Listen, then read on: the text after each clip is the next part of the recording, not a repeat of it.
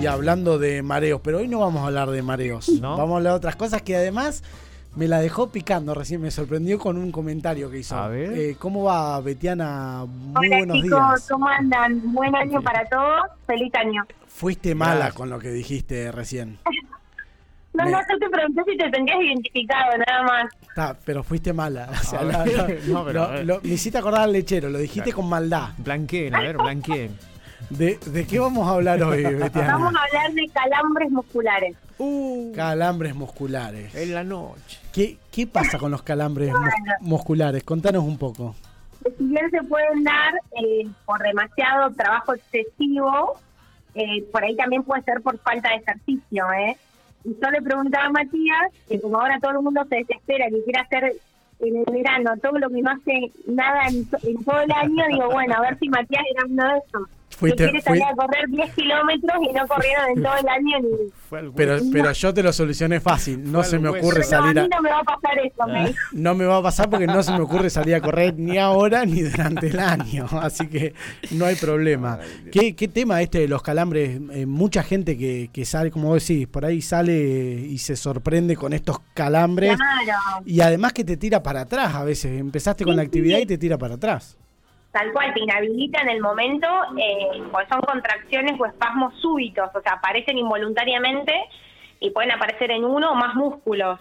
Eh, pero bueno, son muy comunes y generalmente aparecen luego de realizar ejercicio y se dan generalmente más por la noche, se podría decir. Mira vos. Eh, la causa, bueno, puede ser por demasiado uso excesivo de un músculo, falta de ejercicio también, porque hay mucha gente que sufre sufre mucho de, de contracciones muscul de mm, calambres musculares eh, porque trabaja demasiado parado, demasiado sentado.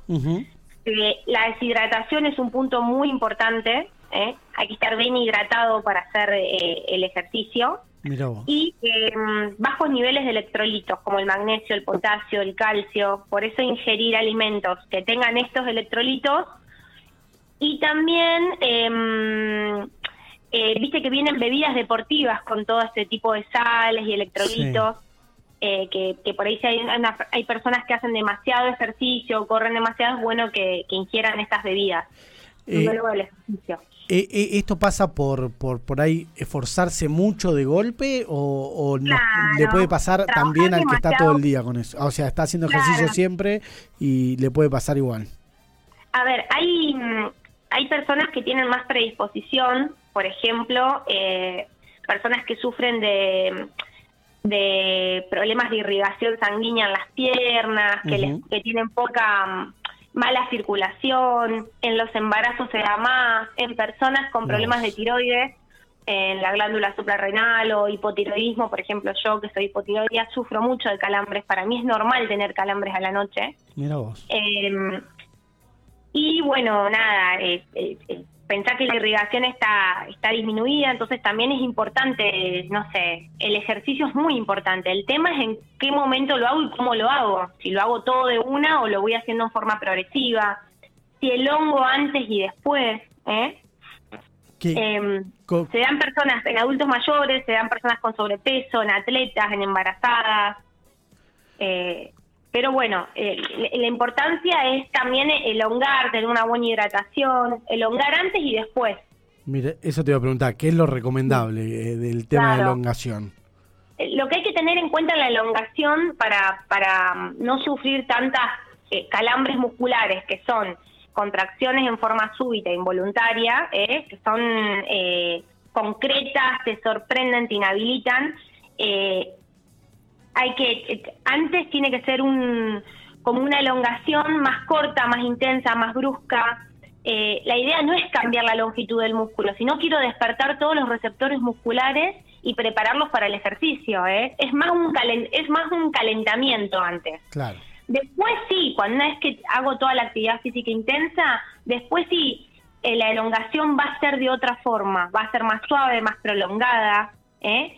Voy a tener más en cuenta la respiración, las compensaciones, la globalidad, o sea, no elongar un solo, un solo músculo, sino elongar cadenas musculares, patrones de movimiento. ¿eh?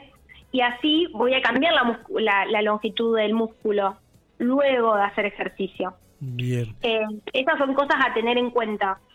Eh, y es muy importante la hidratación, la alimentación también. No es lo mismo ir a hacer ejercicio sin haber comido nada antes que haber comido lo, lo correcto, ¿no? Eh, esto tendría que hablar más Cantoni, ¿no? Pero bueno, eh, una, eh, una buena hidratación, comer una fruta, luego del ejercicio también es importante eh, consumir alguna fruta, por ejemplo una banana. Bien. Eh, tiene- Betiana, hablás de, de los calambres cuando uno hace ejercicio, pero también hablabas de, de- de los calambres que por ahí tienen o que son más propensos a otras personas de noche. Por ejemplo, eh, yo siempre me acalambro cuando estoy en la cama durmiendo. O sea, por ahí Sí. me, me despierto y estoy acalambrado, sí, que, y muchas veces me, me quedo duro y demás. ¿E- ¿Eso por qué se produce y cómo se puede prevenir? Bueno, esto generalmente, en tu caso, supongo que debe ser también la falta de ejercicio. Eh, Eh, vos tenés una, tenés una profesión que, que estás muy sedentario, muy mucho sentado y demás. Entonces, tener en cuenta que me tengo, mi cuerpo me está diciendo me tengo que mover más, tengo que aumentar la irrigación sanguínea. ¿eh? Vos pensás que también la actividad deportiva y demás aumenta la, la, la circulación, por ahí empezar con una caminata, un poco de bici, ¿eh? No sé en qué parte se te da la, la, la- el calambre, pero generalmente son miembros inferiores. Eh, Em, Sí, no, yo, hago spinning, así que mm, de- de- descarto la falta de actividad porque te- tenés un prejuicio sobre mí que te han, que te han fundado el resto de los de, de los que De- tenemos de- normalmente acá en la mesa, pero no, generalmente la- las manos, la- los brazos se me, se me duermen. Bueno, una cosa es el calambre y otra cosa es el adormecimiento. Ah, es- no es lo mismo. No, el No calambre. es lo mismo. El calambre es una contracción súbita. Así una contracción que aparece y te inhabilita, te retorces porque te duele, provoca mucho dolor.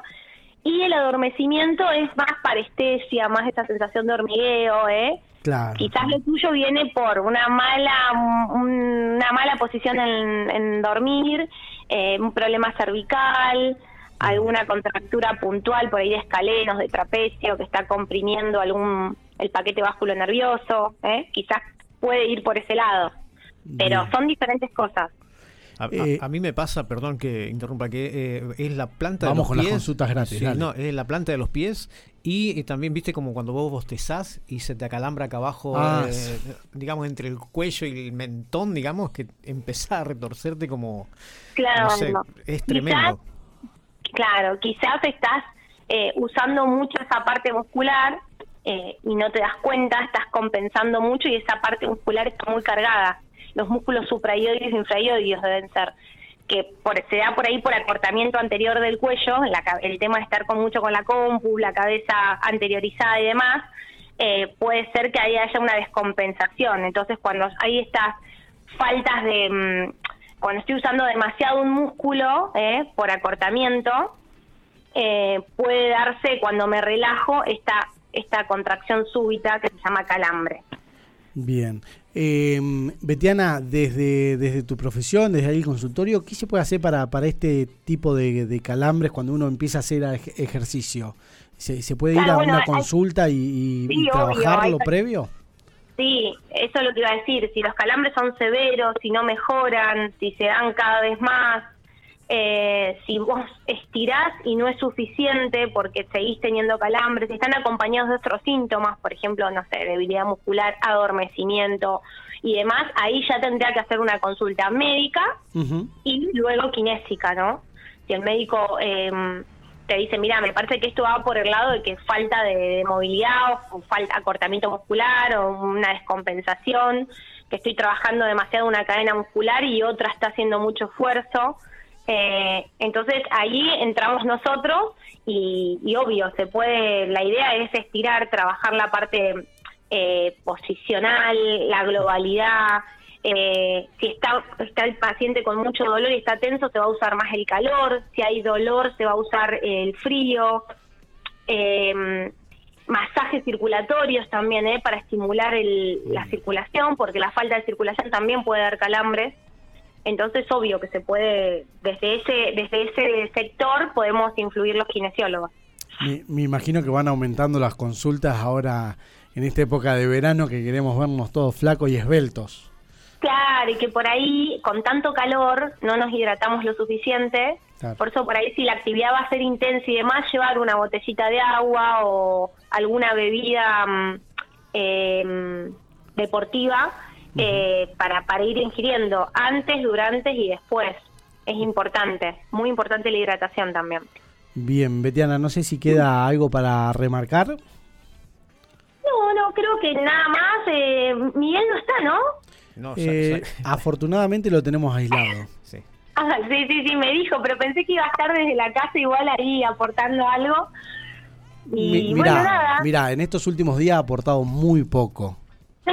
Así que no, no tenés la suerte que esté en el- aportando algo en la radio tampoco. Apareció hoy temprano, pero después dijo, no me llamen porque estoy ocupado. ah, no- mira no- qué bien. Se no sé tomó qué digamos.